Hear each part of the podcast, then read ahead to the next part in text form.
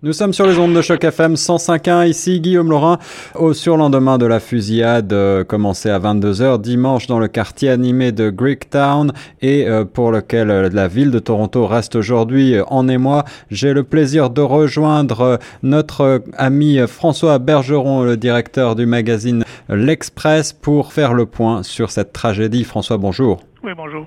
Alors euh, François, on le sait euh, aujourd'hui, euh, l'homme qui est considéré comme le responsable de la fusillade s'appelle Faisal Hussein. Il souffrait, d'après sa famille, de graves problèmes de santé mentale. Alors ma première question est, y a-t-il un problème entre les gens qui ont des, qui souffrent de problèmes de santé mentale et qui peuvent apparemment accéder à des armes à feu assez facilement dans la ville reine? Mais ben, apparemment, oui. Euh, on se demande, euh, d'ailleurs, c'est une des questions à laquelle on veut euh, trouver des réponses.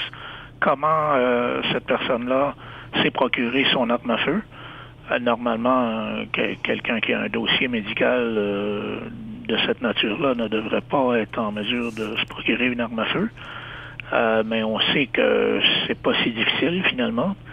Donc, euh, c'est une des questions importantes qu'il faut régler. L'autre question, c'est euh, comment est-ce qu'on traite euh, la santé mentale? On sait que ces dernières années, il y a beaucoup d'ouverture de la part des gouvernements de, de, de toute tendance d'ailleurs pour augmenter les budgets pour la santé mentale. On sait que dans les rues de Toronto, beaucoup des clochards euh, sont des gens qui ont des problèmes euh, mentaux. Est-ce que c'est une bonne idée de, de finalement de laisser ces gens-là à eux-mêmes? Est-ce que la santé mentale, euh, c'est quelque chose qui profite juste aux riches parce qu'on peut se payer des psychologues et puis les pauvres, eux, ne peuvent pas, sont, sont maltraités? Donc, c'est toutes des questions qu'il faut qu'on doit discuter. Là.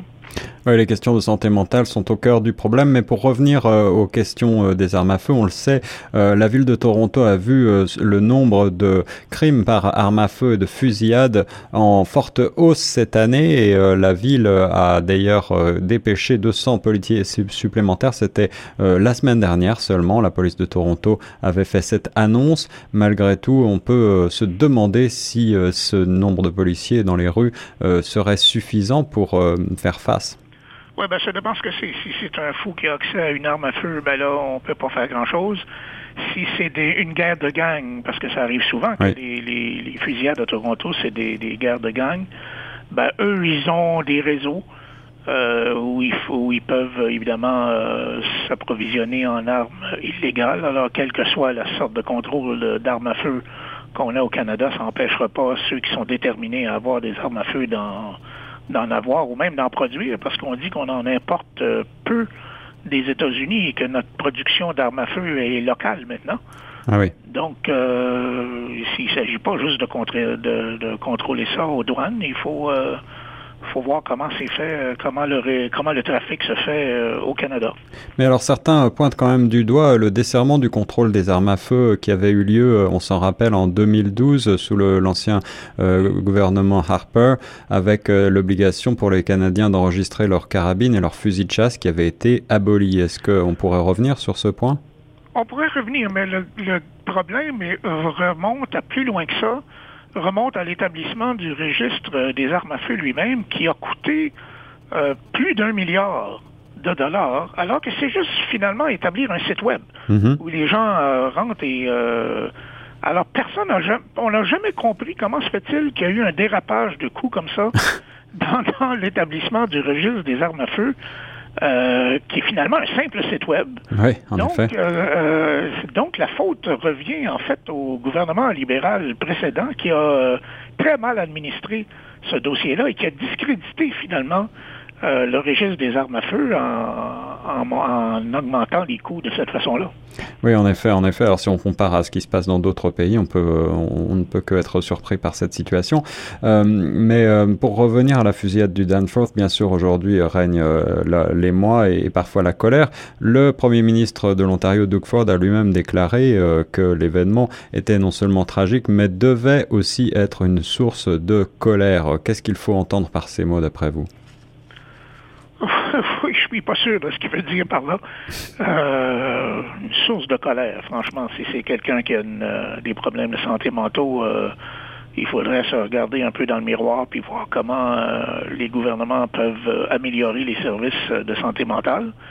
Mais quand, quand il s'agit de, de, guerre de gang ou de terrorisme, ben là, évidemment, c'est un problème de sécurité et de, police qu'il faut qu'il faut euh, améliorer.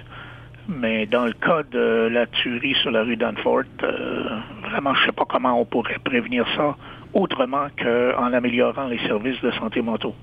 Alors vous, François Bergeron, qui êtes euh, à Toronto depuis fort longtemps, est-ce que vous avez le sentiment que la ville est moins sûre qu'auparavant? Non, pas du tout.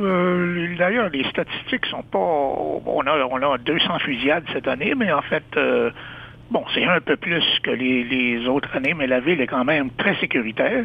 Bien que moi-même, j'habite dans ce quartier-là de, Logan et Danforth. Oui, oui. Euh, ma fille, d'ailleurs, avait rendez-vous là, ce même soir-là, à cette même heure-là, hmm. avec des amis. Et il se trouve qu'il y en avait un qui était 15 minutes en retard, et à cause de ça, euh, quand ils sont arrivés là, là ils ont, les rubans de, police commençaient à se dresser. Ah ouais, elle aurait pu être euh, au cœur de l'action. Alors, c'est assez inquiétant. Mais quelque chose comme ça aurait pu se produire finalement dans n'importe quel quartier de, Toronto, euh, y compris encore plus près de chez moi. Donc, euh, on a un sentiment un peu euh, d'impuissance, franchement, mais pas le sentiment, je pense, que la ville est très très dangereuse. On dit d'ailleurs, j'ai pas vu les statistiques, là, mais apparemment Toronto est quand même la ville la plus sécuritaire en Amérique du Nord la grande ville, je veux dire. Mhm, Donc, mhm. Euh, c'est quand même pas, il y a quand même pas lieu de, paniquer. Voilà, donc euh, il ne faut pas céder à la panique. Le quartier de Danforth reste un quartier paisible. Euh, merci beaucoup François Bergeron pour avoir fait part aux auditeurs de Choc FM de vos impressions suite à cette fusillade qui, je le rappelle, a fait trois morts, dont le présumé tueur. Et la police tente toujours pour le moment de déterminer les mobiles de cette fusillade. Merci.